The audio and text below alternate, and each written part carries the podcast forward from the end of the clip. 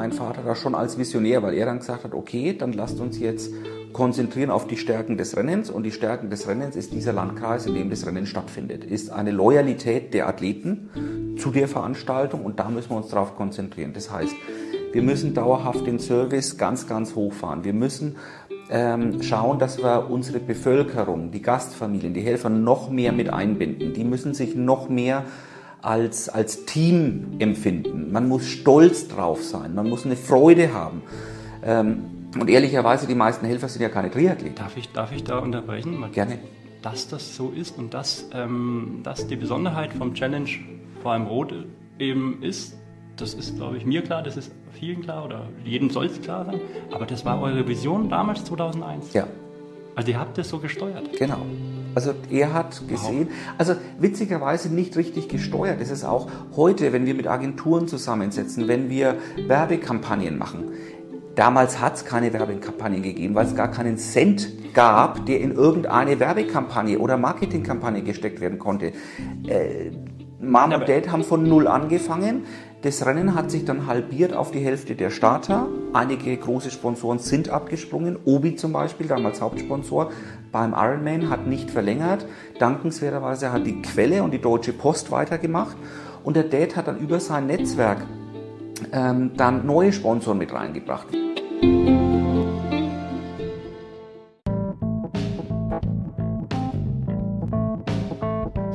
Guten Morgen, Hansi.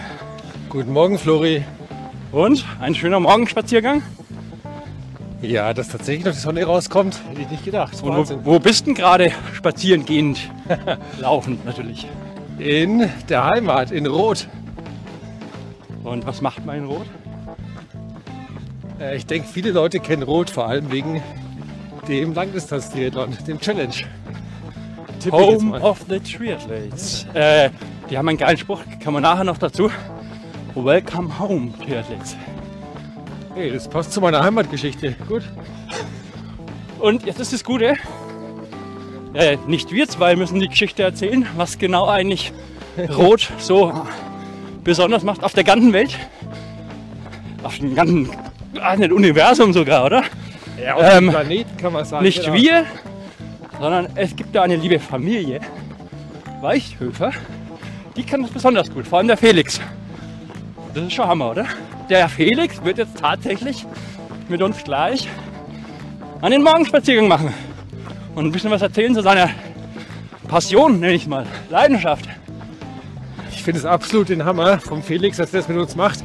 Und das Besondere beim Felix ist, ich glaube, er organisiert dieses Ding nicht nur, sondern er ist tatsächlich, Ja, er ist tatsächlich irgendwann vor einigen Jahren, vor einigen Jahren, ich weiß nicht wie oft, aber er ist das Ding mitgelaufen und hat gefinisht, wenn ich mich recht entsinne. Ja, aber er lebt es halt, das ist der Punkt. Ja, find ich cool. da freue ich mich schon. Ich glaube, bei jedem Satz wirst du seine, komm, mach mal rechts, wirst du seine ähm, Augen irgendwie funkeln sehen. Und solche, solche Leute zu treffen, ist schon was Besonderes. Wie oft hast du das im Job, dass deine Leute so von dem Job überzeugt sind, dass sie dafür aufgehen? Richtig in dem Job? Was ist hier für eine diffamierende Frage? Ja, ja, aber hast du schon. Das Hast du, oder? du darfst nicht sagen, was du machst, aber ich glaube schon, dass du es in deinem Job hast, aber nicht oft. Richtig. Und insofern ist es ein Highlight der Highlights. Ich habe die letzten drei Nächte schon gar nicht mehr geschlafen. Deswegen, okay. ja. Und ja, jetzt wollen wir euch nicht auf die Folter spannen, sondern schicken den Felix gleich auf die Reise, oder was meinst du? Ja, ich bin total gespannt. Wir warten auf Felix. Apropos äh, Reise, der liebe Hansi und ich machen tatsächlich diese lustige Distanz- im, im Juli. Ich glaube, da gibt es noch ein, zwei Folgen dann dazu, oder? 3. Juli geht's los, genau. 3. Juli. Also, wir freuen uns auf den Felix.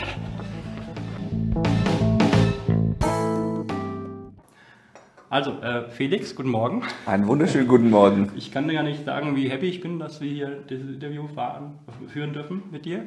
Also, ähm, und darf dir erstmal gratulieren. 20 Jahre am 14. Juli Ja. 2002. Da ging es los. Äh, mein Vater und meine Mutter haben die Veranstaltung nach dem letzten Ironman im Juli 2001 übernommen. Mhm. Da dann die Arbeit gestartet. Eigentlich hätten wir ja schon 20 Jahre gefeiert, aber bekanntermaßen kam die Pandemie dazwischen und ein Ausfall und wir ja. wollen nicht die Jahre feiern, sondern die Veranstaltung. Und deswegen ist es dieses Jahr soweit, dass wir tatsächlich auf 20 Jahre schon zurückblicken können. Wahnsinn. Und ähm, wie wichtig war denn eigentlich da, ähm, oder wie, wie, schwer war es denn eigentlich damals, die ähm, weiteren Partner äh, mit an Bord zu bekommen? Haben die sofort gesagt, ja komm, äh, liebe Familie, macht ihr das und dann unterstützen wir uns? Oder war, war das genau andersrum?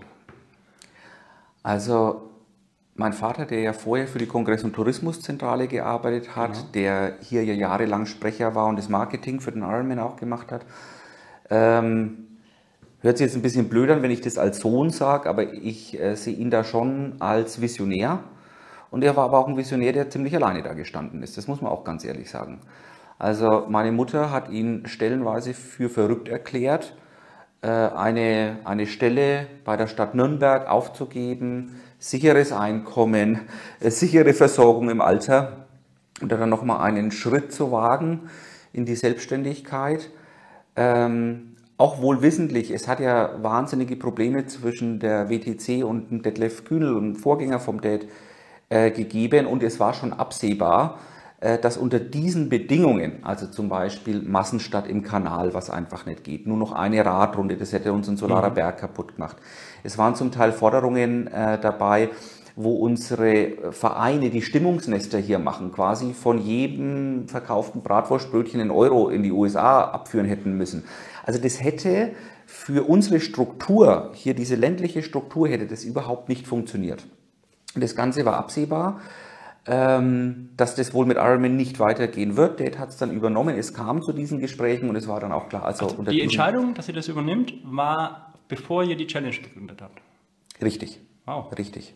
Also da war es noch unsicher, geht es weiter mit Ironman oder nicht.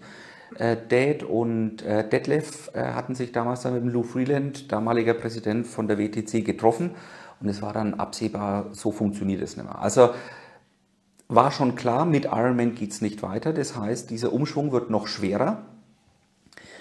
Und äh, ich hatte es gerade gesagt, äh, ich sehe meinen Vater da schon als Visionär, weil er dann gesagt hat, okay, dann lasst uns jetzt konzentrieren auf die Stärken des Rennens und die Stärken des Rennens ist dieser Landkreis, in dem das Rennen stattfindet, ist eine Loyalität der Athleten zu der Veranstaltung und da müssen wir uns darauf konzentrieren. Das heißt, wir müssen dauerhaft den Service ganz, ganz hochfahren. Wir müssen ähm, schauen, dass wir unsere Bevölkerung, die Gastfamilien, die Helfer noch mehr mit einbinden. Die müssen sich noch mehr als, als Team empfinden. Man muss stolz drauf sein, man muss eine Freude haben. Ähm, und ehrlicherweise, die meisten Helfer sind ja keine Triathleten. Darf ich, darf ich da unterbrechen? Gerne. Dass das so ist und dass, ähm, dass die Besonderheit vom Challenge, vor allem Rot, eben ist, das ist, glaube ich, mir klar, das ist vielen klar oder jedem soll es klar sein. Aber das war eure Vision damals, 2001. Ja. Also ihr habt das so gesteuert. Genau. Also er hat gesehen, also witzigerweise nicht richtig gesteuert. Es ist auch heute, wenn wir mit Agenturen zusammensetzen, wenn wir Werbekampagnen machen. Damals hat es keine Werbekampagnen gegeben, weil es gar keinen Cent gab, der in irgendeine Werbekampagne oder Marketingkampagne gesteckt werden konnte. Äh, Mom und Dad haben von null angefangen. Das Rennen hat sich dann halbiert auf die Hälfte der Starter. Einige große Sponsoren sind abgesprungen. Obi zum Beispiel, damals Hauptsponsor, beim Ironman hat nicht verlängert. Dankenswerterweise hat die Quelle und die Deutsche Post weitergemacht. Und der Dad hat dann über sein Netzwerk ähm, dann neue Sponsoren mit reingebracht, weil er auch gesagt hat, wir müssen weg von den zwei großen Sponsoren und lieber haben wir viele kleine Sponsoren. Wenn dann da einmal einer weggeht, dann können wir überleben. Aber jetzt hängt alles an der Deutschen Post und an der Quelle.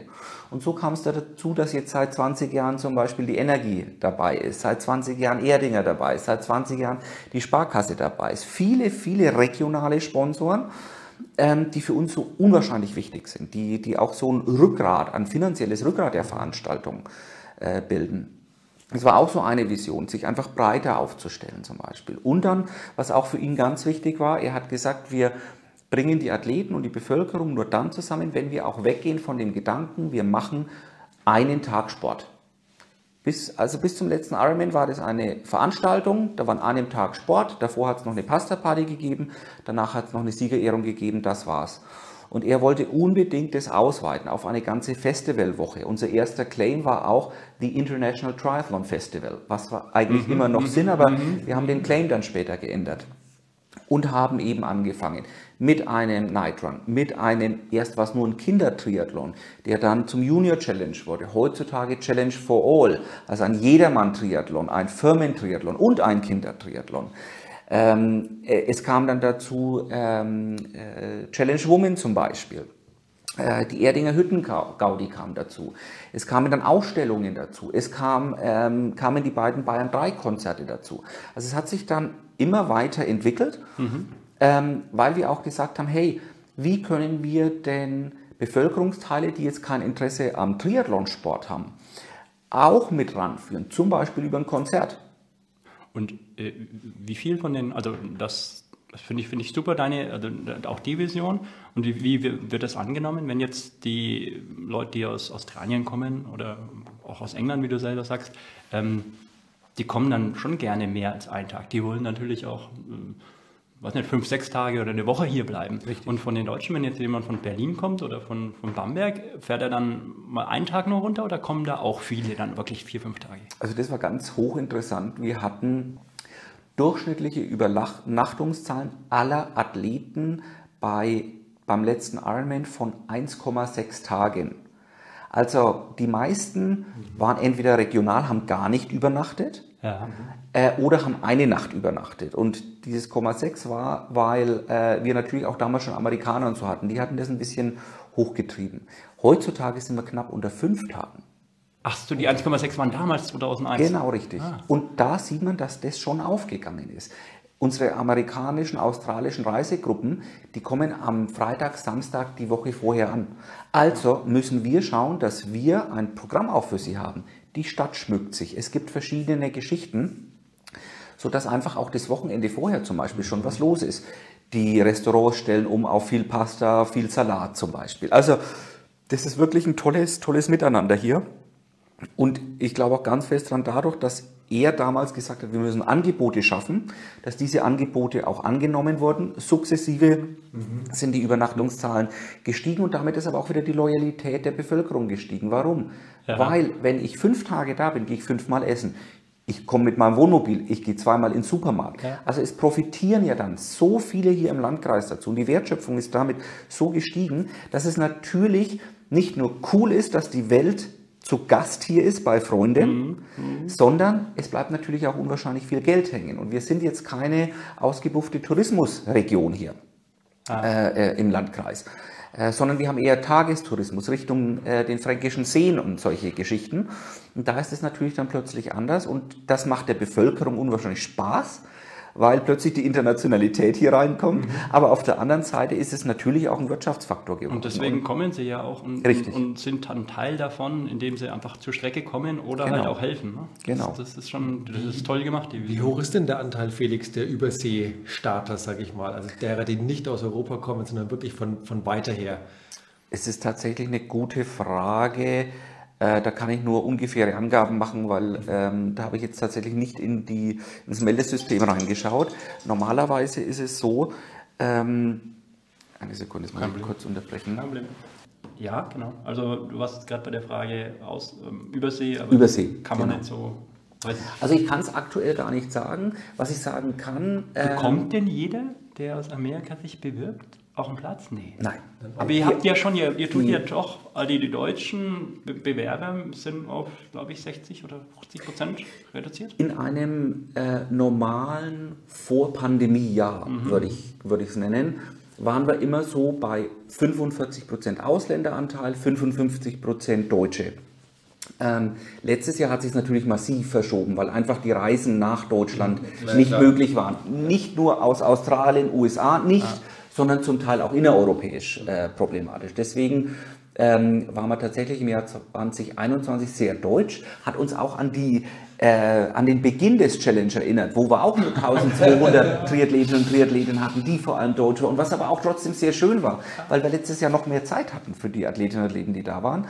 Ähm, dieses Jahr hat es jetzt etwas gedreht, weil viele von den ausländischen Athletinnen und Athleten umgebucht haben und damit diese Plätze schon weg waren. Und wenn wir dann die Online-Anmeldung öffnen nach dem First Come, First Serve Prinzip, ähm, sind wir jetzt umgedreht. Jetzt haben wir 55% Ausländeranteil roundabout und 45% Inländer im Jahr 2022. Das wird spannend, super. Ja. ja. Okay, ähm, was, was mich so bewegt hat, ich habe das, ich weiß nicht, das habe ich letztes Jahr zum ersten Mal gesehen, da kam ich nach, nach Rot rein und dann hing dieses riesen Plakat, äh, Welcome Home ja. Und das ist ja schon was, das, das, das finde ich faszinierend, dass man wirklich sagen kann, okay, das ist irgendwo, hier fühlt man sich zu Hause. Und das hat ja was irgendwo damit zu tun, dass eure Vision aufgeht. Die Leute hier fühlen sich irgendwie doch sehr nah mit dem Triathlon-Sport und nicht einfach so als, das ist halt da und verstopft unsere Straßen. Das spürt man also, anscheinend, oder? Die Stimmen hat man natürlich auch. Das, da würde ich jetzt lügen, wenn das naja, nicht so wäre. Äh, es können auch nicht 100 Prozent äh, immer hinter jeder Veranstaltung oder hinter jeder Aktivität stehen. Aber es ist wirklich verschwindend gering und äh, die äh, Anzahl der Bevölkerung, die sich einfach unwahrscheinlich auf die Athleten freut, ist wahnsinnig hoch. Schön, dass dieses Beispiel kommt mit Welcome Home Triathletes, weil das ist kein Marketingspruch, sondern das ist der, der Ausdruck, der vor allem von nicht regionalen Athletinnen und Athleten gekommen ist, die zu uns gesagt haben und es auch immer noch sagen, bei euch fühlt man sich wie zu Hause. Und wann und haben die das gesagt? Das kam so der Über Jahre, über Jahre. Ja. Wir haben immer auf diesen Bannern gehabt, äh, Welcome Triathletes. Und äh, dann haben wir gesagt, nee, das, das branden wir jetzt um und machen es genauso, wie das Gefühl da draußen ist, willkommen zu Hause. Aber schon schön, dass das nicht in Kona steht, ne? ja, ähm, das ist auch immer so lustig, weil ich auch so oft angesprochen werde, ja, wie seht ihr das mit Ironman und sonst was? Ich, ich muss sagen, ich sehe das sehr entspannt. Ähm, wir haben gutes äh, Miteinander mit dem Olli Schiek, der für Deutschland und, und Teile Europas zuständig ist. Wir sprechen die Daten ab, das funktioniert mittlerweile wirklich sehr gut äh, dass diese Anfangshysterie, wo auch Ironman wirklich versucht hatte, uns kaputt zu machen, mhm. das gehört der Vergangenheit an, Gott sei Dank. Ähm, aber es macht uns schon stolz, aber wir schielen auch da gar nicht drauf, sondern auch das, was wir gelernt haben, ist, wir sind immer dann gut, wenn wir uns auf uns konzentrieren und auf das konzentrieren, was die Athleten wünschen, was sie sich vorstellen. Ähm, deswegen haben wir auch sehr viele Aktionen, jetzt auch gerade über Social Media, wo wir Umfragen machen, wo wir sagen, hey, sagt uns eure Meinung. Also diese Umfrage nach dem Rennen, die machen wir nicht aus PR-Gründen, dass wir hier eine Umfrage machen, sondern die wird durchgesprochen mit den Wettkampfleiterinnen und Wettkampfleitern. Anregungen, die kommen, werden weitergegeben. Wir versuchen da wirklich Dinge umzustellen und es ist echt schön, wenn danach dann das Feedback kommt von den Athleten, hey, ähm, ich habe vor zwei Jahren gesagt, der, der Eintritt in die Duschcontainer, der war einfach zu hoch. Jetzt habt ihr da Rampen. Äh, war das wegen mir? Ja. Und wir, wir, wir, können doch gar nichts Besseres haben als Athletinnen und Athleten, die für uns mitdenken, die sagen, mir hat es unwahrscheinlich gut gefallen, aber da könnt ihr mal hinschauen, da könnt ihr mal hinschauen. Ja, wunderbar. Und das ist dann praktisch die, eine der Visionen, die ihr jetzt äh, gerade auch habt. Ne? Das ist praktisch so, den Triathlon so zu machen, wie es die Leute halt wollen. Wie die Leute es wollen, wie wir, wie wir es auch selber wollen ja. oder wollten, wenn wir mitmachen. Ich habe ja selber einmal mitgemacht. Also da gehen wir eigentlich immer davon aus. Und ähm, das, äh, die Zuhörer können es nicht sehen, aber wir haben hier einen ähm, Flipchart stehen, wo so die USPs und, und Kernwerte äh, von uns drauf sind, die wir tatsächlich auch alle vier Wochen immer wieder durchgehen und wo wir immer wieder ähm, eine Sekunde, wo wir immer ähm, draufgehen. Also schnelle Rückantworten, keine E-Mail oder keine Anfrage dürft 24 Stunden liegen bleiben. Geht einfach nicht, bis aufs Wochenende. Sondern ein Kunde hat äh, ja, ähm, das Anrecht, sofort kompetente Antworten zu bekommen. Ein guter Service, auf sämtliche Probleme eingehen, so blöd sie auch sein mögen. Ja? Äh, ganz flache Strukturen. Wir wollen nahbar sein, wir wollen lösungsorientiert sein, wir wollen pragmatisch sein und wir wollen auch fair sein. Also die Athleten müssen auch gleich behandelt werden. Wir dürfen keine zu großen Ausnahmen gestalten, dass der Athlet das und das bekommt, der andere nicht. Das, mhm. das wollen wir nicht. Wir müssen verlässlich sein, wir müssen unkompliziert sein. Wir, wir möchten alles möglich machen. Ähm, wir sind familiär und wir sind personenbezogen. Ähm, äh, die Informationen müssen ganz klar und immer ehrlich sein. Äh, Nachhaltigkeit ist so ein wichtiger Punkt. Also das sind so unsere, unsere DNA, unsere USP. äh, den wir haben und an dem wir auch immer wieder arbeiten und an dem wir auch unsere Prozesse messen. Das ist super wichtig. Dass das nicht nur hier steht, sondern eigentlich auch draußen so rüberkommt, erkennst du ja dadurch. Also als ich gehört habe, dass du Zeit hast, habe ich mir gedacht, okay, was, über was reden wir? Und wir kamen sofort ein Punkt, das war die Familie.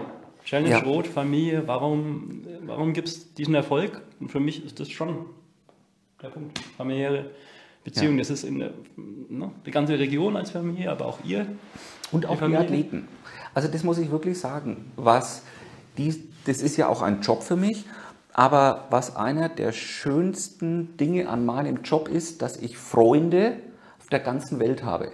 Wir haben hier 98 zu Ironman-Zeiten ein Ehepaar kennengelernt in der Meldestelle, die bei der Helga aufgetaucht sind und gesagt haben, hey, äh, wo können wir denn noch ein Hotel bekommen? Und Helga gesagt, also Entschuldigung, es ist zwischen Ingolstadt und Erlangen alles voll. Also am Donnerstag ein Hotel, ähm, das wird ambitioniert und äh, Homestay ist komplett voll. Ich habe das dann mitbekommen. Äh, bekommen. die wurden dann untergebracht. Wir haben sie kennengelernt, die haben uns dann äh, eingeladen. An dem einen Abend hatten äh, Cachaça und Limetten dabei. Das war noch zu einer Zeit, da hat es bei uns in den Supermärkten noch keine Limetten gegeben. Und die haben also Caipirinhas äh, gemacht. Ich konnte nicht mehr heimfahren an dem Abend. Ähm, und seit 98 war ich 16 Mal in Brasilien drüben. Äh, die beiden Töchter äh, der Athleten sind wie äh, Schwestern für meine Schwester und mich. Ähm, ja, Familie, ist erweiterte Familie. Eine Victoria Orr, die mittlerweile äh, das Marketing für Challenge Family führt, ist eine meiner besten Freundinnen. Also du lernst Menschen kennen und das ist das Schöne in dem Sport. Ähm, das sind einfach weltoffene, interessante Menschen, mit denen man sich gerne umgibt. Und das trifft eigentlich für alle Triathletinnen und Triathleten zu. Und egal woher sie kommen. Das ist ein unwahrscheinlicher Schatz. Und wie viel, wie viel kommen denn durchschnittlich wieder? Habt ihr da irgendwelche Zahlen?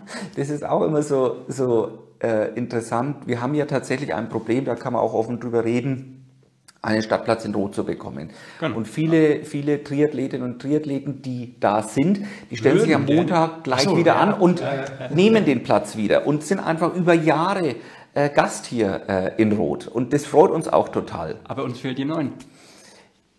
Ja, es, es ist tatsächlich dann schwer für Neue, die noch nie hier waren, dann einen Platz zu bekommen, gerade wenn sie am Montagmorgen nicht da sind bei der Siegerehrung, um sich einen Platz abzuholen. Weil online ist es tatsächlich wie im Schießhundverfahren und unter einer Minute sind diese Plätze weg und man braucht eine schnelle Internetverbindung und viele Athleten machen es auch so, die setzen dann noch Freunde hin, dass also an drei Computern versucht wird. Und das ist zum Teil sehr schade für, für neue Athleten. Betriebswirtschaftlich ist es sogar dumm. Wir müssten eigentlich sagen, hey, die Athleten, die da waren, die dürfen jetzt mal ein oder zwei Jahre nicht, weil neue Athleten, die bleiben dann wieder länger, die kaufen mehr Merchandise. Das ist die eine Sache. Aber loyale Athleten, denen es hier gefällt, die möchte ja auch ich haben. Na, das ist ja das Schöne. Und von dem her wissen wir, dass wir da ein Problem haben. Wir wissen auch, dass wir es nicht allen recht machen können. Ähm, aber es, ja, Willst du ihn reinlassen? Er hat, glaube ich, mal gekratzt. Hugo. Wenn er rein darf. Der Na Hugo. klar, komm rein, der Bürohund. Ja, äh, ja. Quadratur des Kreises, ne? Ja. Aber äh, ja, also so kann ich das nachvollziehen und fühlt es auch, ja. Ja, wir hatten jetzt 21, waren wir auch da zum Zuschauen und hatten uns gefragt, könnten nicht mehr Athleten starten? Die Frage stellt sich oft. Die ist auch erstmal valide. Auch äh, Vorschläge, die aus Athletenkreisen kommen, zum Beispiel zu sagen, wir machen am Samstag die Staffeln und am Sonntag Einzelstartathleten und dehnen das über ein Wochenende aus. Es kam auch schon äh, der Vorschlag, warum äh, trennt ihr das nicht in ein Frühjahrsrennen und ein Herbstrennen zum Beispiel. Ähm, das sind Dinge, die au- aus finanziellen Erwägungen hochinteressant wären für die Veranstaltung, ganz klar. Aber ich bin auch überzeugt, wir würden die Veranstaltung damit kaputt machen. Weil wir haben 7500 Helferinnen und Helfer. Wir haben über 700 ähm, Kameradinnen und Kameraden der Freiwilligen Feuerwehren hier. Wenn wir 700. das tun und die einfach überfordern und da zu viel erwarten, dann geht es nach hinten los. Und dann leidet die Veranstaltung massiv und das könnte das Ende äh, der Veranstaltung sein. Und deswegen sage ich, wir bleiben lieber bei dem, was wir haben. Wir hegen und pflegen das. und können da tatsächlich nicht mehr wachsen. Wir könnten vielleicht auch noch 500, 600 Athleten mehr in den Sonntag reinpressen. Aber dann ist es genau das reingepresst. Und das wäre auch wieder gegen das, für was wir stehen wollen. Wir könnten den Service so nicht mehr bieten, wir hätten Probleme beim, beim Drafting, mhm. ähm, wir könnten nicht mehr individuell auf die Athleten und Athleten eingehen und das wollen wir nicht. Das ist ähm, so eine dieser, dieser ähm, Sachen, die ich ähm, mir aufgeschrieben habe, war ja auch, wenn weniger mehr ist. Genau, genau so ist es. Sehen wenige Leute so ne, ja. auf der Welt. Nee, aber, also, aber wenn man sich mal selber fragt, egal was man tut, wenn man in ein Restaurant geht, wenn man in ein Hotel geht und als Felix angesprochen, gesehen wird etc., dann fühlt man sich wohl. Und ja, wir haben die größte Veranstaltung mit der größten Teilnehmerzahl, wir haben aber auch die größte Helferanzahl und die größte Organisation da draußen. Und deswegen können wir es immer noch ähm, direkt individuell und persönlich halten. Wie, also hattet, das hast du vorhin ja gesagt, das fand ich interessant. Ihr hattet die Vision, dass die Helfer ein Kernpunkt sein müssen, mhm. weil die den Zusammenhalt bringen und halt auch dieses familiäre wieder eigentlich widerspiegeln. Wie kommt man von der Vision zu diesen vielen Helfern? Ist ja irre schwer, überhaupt jemanden zu finden, der ein Wochenende mal so 7000 Helfer. Und ja. 700 freiwilligen Feuerwehren. Okay, da kann ich mir noch einigermaßen vorstellen. Aber, aber die Helfer, Hammer. Wie schafft man das? man, das wächst, okay. Ja, also wie macht man die so zufrieden? Hängt vielleicht ein bisschen mit unserem Führungsmodell zusammen. Also wir wollen oder ich persönlich möchte diese Veranstaltung durch meine, unsere Vision führen und nicht von oben runter per Dekret. Ähm, das heißt, ich brauche Menschen an meiner Seite mhm. im direkten Umfeld, Wettkampfleiter hier im Büro, die so ticken wie ich die motiviert sind, die sagen, ach, das bockt mich einfach, das ist mega, da kann ich mich auch selber verwirklichen, weil die suchen sich dann wieder solche Menschen. Ja. Und dann geht es tatsächlich bis unten durch. Und dann ist es auch an der Helferstation so, dass die Frau Müller sagt, ja, ich wurde jetzt zwar gebeten, Schwämme auszugeben, aber ich mache jetzt das noch, das noch und das noch, weil ich möchte den Athleten, der jetzt dann vorbeikommt, ein super Gefühl geben und ihm nicht nur einen Schwamm reichen zum Beispiel. Und ich glaube, da steckt viel dahinter, aber auch indem wir versuchen, die Arbeitsprozesse, das Umfeld für unsere Helferinnen und Helfer, für die Wettkampfleiterinnen, für alle beteiligten Gruppen auch so schön zu gestalten, dass die sagen, wir sind hier einfach verdammt gerne dabei. Das macht uns Spaß. Mhm. Weil der große Unterschied, wenn wir jetzt Helfer zahlen würden zu freiwilligen Helfern. Den Helfer, den ich zahle und zu dem sage ich, übergebe Radflaschen, dann übergibt er für eine Zeit X, für die er gezahlt wird, Radflaschen. Und dann lässt er einen Griffel fallen und geht. Das würde bei uns kein Helfer machen. Solange da draußen Athlet unterwegs ist, sind die Helfer da draußen. Weil das auch zu ihrem Eigenanspruch geworden ist. Wir haben da draußen Helferstationen, die hat früher die Oma geführt, dann äh, die Tochter geführt, jetzt führt es mittlerweile die Enkelin. Die ganze Familie ist dabei, die erweiterte Familie ist dabei, die Straße, in der sie leben, ist dabei und die Freunde ist dabei. Und da stehen dann 80 Mann. Die kennen sich, die machen auch für sich da eine Party. Die nehmen ihre Boxen mit, die äh, bekommen von uns ja Geld für die Verpflegung und, und für diesen Tag, wenn sie eben auf Außenstationen sind und nicht an äh, unsere Verköstigungsstationen für Helfer kommen können, weil sie eben vor Büchenbach im Wald stehen zum Beispiel. Ja, die campen da zum Teil. Also die machen es auch für sich schön. Und das müssen wir aber gewährleisten. Und wir müssen das auch unterstützen. Und solange wir das tun, glaube ich, ist es von oben bis unten wir hatten es vorhin bei unseren USBs, flache äh, Hierarchien, flache, flache Strukturen. Ich bin nicht der Herr Waldzöfer, ich bin der Felix. Ich bin mit, erst mit dem Motorrad auf der Radstrecke und dann bin ich mit dem E-Scooter auf der Laufstrecke. Meine Schwester tut genau das Gleiche, meine Mutter ist draußen. Wir müssen zu den Helfern. Wir müssen uns per Handschlag bedanken, weil ich auch möchte, dass die Helferinnen und Helfer sehen, dass sie gesehen werden. Und nicht nur äh, in einem netten Brief von den Veranstaltern. Nicht nur mal von der Bühne runter Danke, sondern auf Augenkontakt, auf, auf Sichthöhe. Wir sind ein Team und genauso müssen wir das auch äh, durchexerzieren. Und zwar von uns angefangen. Und das machen dann auch die Wettkampfleiterinnen und Wettkampfleiter. Und selbstverständlich suchen wir ähm, im für unseren direkten Umkreis, fürs Büro, für die Wettkampfleiter, sehr empathische Menschen. Die müssen auch Triathleten sein. Das ist mir eigentlich auch völlig egal. Sie müssen empathische Menschen sein, äh, die wirklich Bock drauf haben, was Großes zu bewegen und dann funktioniert es auch. Ja, und dann habt ihr ja auch angefangen, die, dafür auch die Helferfilme zu machen. Wie lange macht ihr das schon? Das hat zu Ironman-Zeiten angefangen, dass es ein Helferfest gegeben hat und dann wurde es tatsächlich sukzessive auf, äh, ausgebaut. Das war auch eine Idee von meinem Vater, ein Team rumzuschicken an den Vortagen, wo hier ja auch schon viel passiert mhm. und wo auch schon viele Helfer im Einsatz sind, Aufbau der verschiedenen Strecken im Logistiklager und, und, und, und, und. Und dann natürlich am Tag. Und da wollen wir auch versuchen, möglichst viele Helferinnen und Helfer in dem Film mhm. abzubilden, äh, damit man sich auch selber sieht.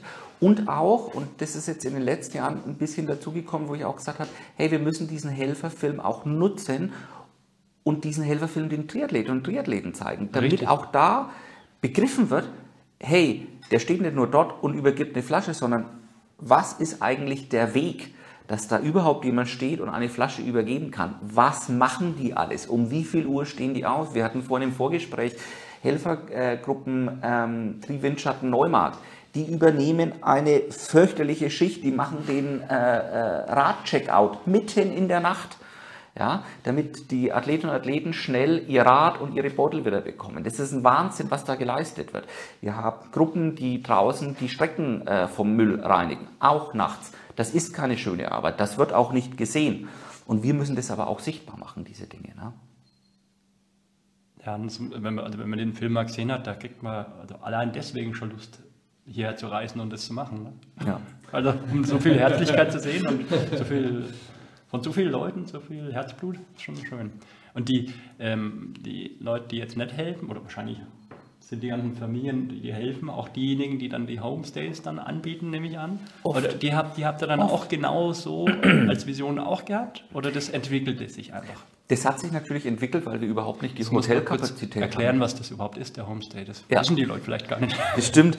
Ähm, wir haben einfach viel zu wenig Hotelkapazitäten, Unterkunftskapazitäten hier im Landkreis. Also ähm, in einem normalen Jahr bei äh, Vollbesetzung des Rennens sind die Hotelkapazitäten zwischen äh, Ingolstadt und Erlangen ausgebucht. Ähm, und äh, da war es einfach so, um Athletinnen und Athleten die Möglichkeit zu geben, auch möglichst äh, nahe hier unterzukommen, äh, wurde mal angefangen, dass eben Athletinnen und Athleten bei Gastfamilien, bei Familien, die hier leben, äh, unterkommen können. Und das hat sich in so ein Programm quasi entwickelt, ähm, das aufgeteilt ist. Wir führen äh, direkt vom Büro hier viele, viele äh, Gastfamilien, weil wir zum Beispiel auch alle Topathleten dort unterbringen. Auch die Topathleten sind hier nicht ja, im Hotel, ich gesehen. sondern das auch sieht die man sind, in den Videos. Genau, die sind auch bei Gastfamilien und auch die schätzen das. Ein Patrick Lange hat mir ähm, äh, kurz nach Weihnachten Bilder geschickt, wo er nach Weihnachten seine Gastfamilie besucht hat hier. Also auch die schätzen das. Ein, ein Sebi Kienle, der seine Gastfamilie äh, besucht. Das ist wirklich toll. Ein Thorsten Schröder von der Tagesschau, ja. der leider nicht mehr zum Feuerwerk kommen konnte, weil er bei seiner Gastfamilie versackt ist und die gefeiert haben. Also das ist einfach wirklich toll, Menschen von hier und unsere Triathletinnen und Triathleten zusammenzubringen. Ähm, auch gerade für überseeische Athleten, die vielleicht kein Deutsch können, die dann auch direkt Hilfe mit am Start haben an dem Tag. Durch die Gastfamilie, für die mitreisende Familie des Athleten. Und das ist toll. Und Also meine, das bringt mich zu der Frage, Familie, Familie Weichshöfe ist ja dann auch, also wir reden jetzt von der Familie Challenge, das ist jetzt die Region, das ist ähm, die Bedeutung des, des, des, Rennens, kann man ja als Familie mhm. auch sehen. Und Absolut, ich komme zurück sehen zu meiner auch großen ja. Triathlon-Familie und da treffe ich meine Freunde und das ist die Familie. Aber ihr seid ja auch eine Familie und irgendwo liegt für mich der Schulterschluss schon nahe, dass weil ihr so gut funktioniert als Familie, ihr das auch nach außen transportieren könnt. Und ja. die Frage, wenn es die Familie jetzt nicht so geben wird, wenn jetzt deine Schwester und deine Mutter was gesagt hätten, die machen was ganz was anderes, du würdest das allein machen, hätte es dann auch so funktioniert? Ich glaube, es wäre nicht so gut. Ich glaube tatsächlich, es nicht, wäre nicht so gut. Auch bei uns drei rappelt es manchmal ganz, ganz gewaltig, wie in jeder Familie. ähm, und wir dürfen auch nicht vergessen, welche Familie arbeitet jeden Tag zusammen und sieht sich dann zum Teil noch am Wochenende. Es ist schon auch manchmal ganz schön viel, ja. muss man sagen. Aber ähm, die großen Entscheidungen werden nicht nur zwischen meiner Mutter, meiner Schwester und mir getroffen, sondern äh, da sind auch die größten Teile hier des Büros mit dabei, weil ich immer sage, ich habe jetzt da eine Idee, ich bin auch davon überzeugt, dass das eine gute Idee ist, aber ich möchte möglichst viel Input. Und ähm, da ist gerade die Katrin und ich oft an anderen Enden verortet und da wird viel diskutiert. Und das, was ich gelernt habe, ist, dass je mehr Input kommt und je mehr auch meine Idee zum Teil dann abgewandelt wird, desto besser funktioniert es dann auch. Ja. Also je mehr Input, je mehr Bausteine dazukommen, desto besser ist es. Ist das auch, also steht auf dem Flipchart Familie, weil ihr als Familie eben das auch so erkannt habt? Also so diesen, diesen Unique Selling Point, diese Vision, Familie, das, das Challenge Rot halt irgendwie ein Zuhause sein soll. Ja, also auf dem Flipchart steht nicht Familie, sondern tatsächlich familiär, ja, weil das, das, für mich das, wirklich das noch damit. das Größere das meine ich. ist. Bloß das eine ja. hat ja mit dem anderen irgendwie was zu tun. Das stimmt, das stimmt. Also auch Werte in einer Familie, ja, äh, die lassen sich im Grunde genommen auch auf so ein Rennen übertragen, ja. Und ich glaube, dann fühlen sich unsere Kunden, und das sind die Triathleten nun mal, die zahlen ganz viel Geld, um hier zu starten. Und für dieses Geld möchte ich, dass sie nicht nur eine Leistung bekommen, sondern dass sie heimgehen und sagen, das war es wert. Das hat sich rentiert. Dieser finanzielle Invest, den ich da getätigt habe und mein körperlich zeitlicher Invest, den ich hier getätigt habe, mhm. der hat sich tatsächlich rentiert. Und nur wenn wir es schaffen, dass der Kunde der der Athlet ist oder die Athletin, heimgeht und genau das sagt, dann bin ich zufrieden. Ja. Das ist eigentlich ein schönes Schlusswort. Genial. Also da kann ich, ich muss sagen, das, das passt alles so zusammen. Das ist das Einzige, was mich noch interessiert würde, ob das 2001, 2002 war, das hat mich vorhin so baff gemacht, dass ihr das damals schon als Vision hattet. Das ist das, was ich jetzt 2022 so ja. erkenne, wenn ich das Unternehmen mir vorstelle, das habt ihr damals und das, das ist schon eine tolle Vision, wenn man das dann so umsetzen kann. Ist, also, wie gesagt, mein Vater war tatsächlich ein Visionär.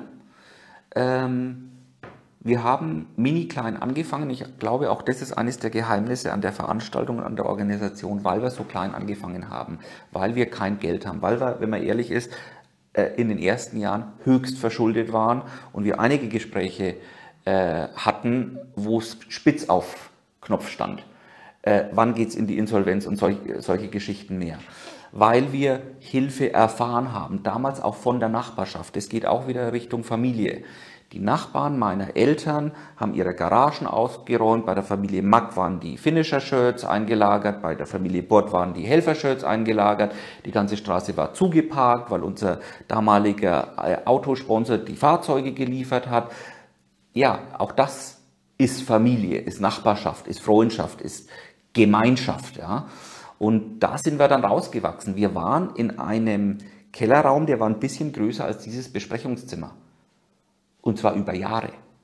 Ja, da wenn fünf telefoniert haben, hat der sechste schon überhaupt nicht mehr denken können, weil du dich nicht mehr konzentrieren konntest. Mhm. Da kommen wir her und das wissen wir mhm. aber auch noch. Und einfach auch diese, diese Einstellung, man braucht immer gar nicht groß viel Geld, um was Tolles zu bewirken, sondern man braucht erstmal eine gute Idee. Und die muss nicht immer viel Geld kosten. Ja?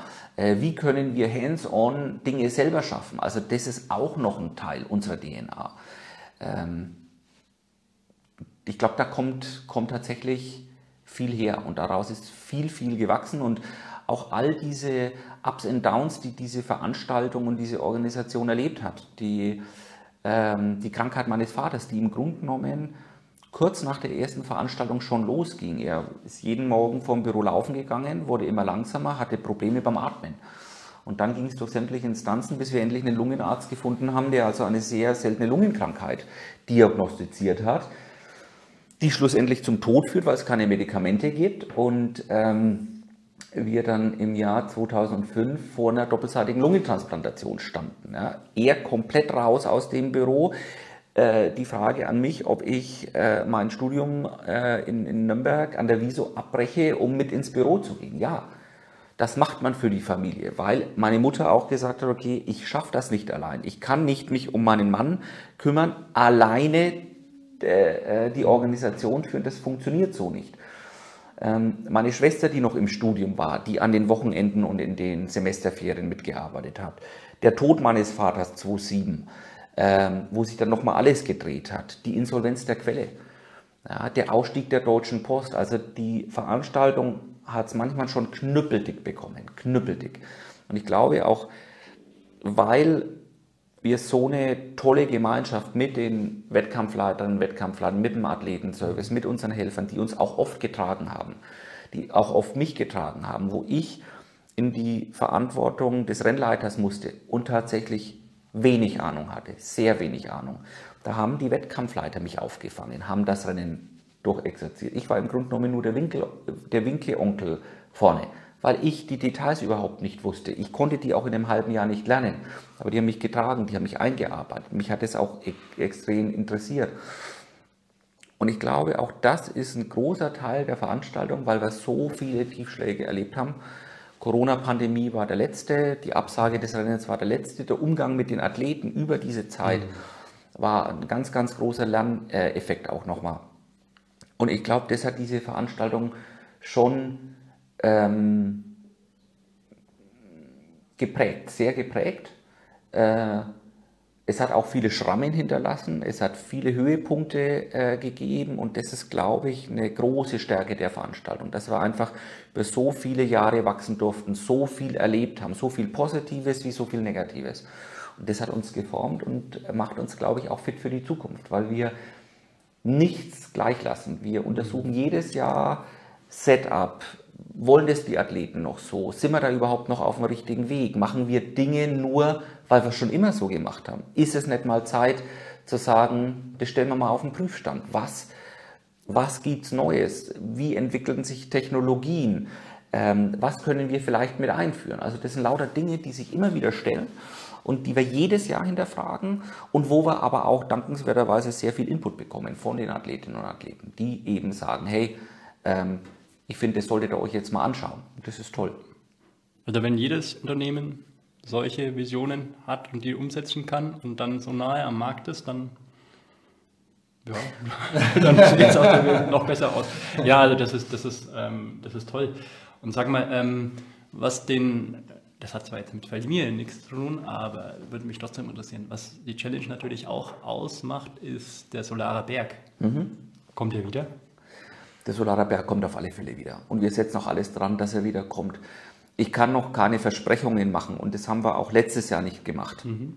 Wir werden jetzt auch dieses Jahr wieder ähm, äh, zweiwöchentlich, dann am Schluss wöchentlich Videoformate aus Rot machen, wo ich einfach ähm, äh, den Athletinnen und Athleten genau sage, was wir gerade tun, wo wir äh, drauf zumarschieren.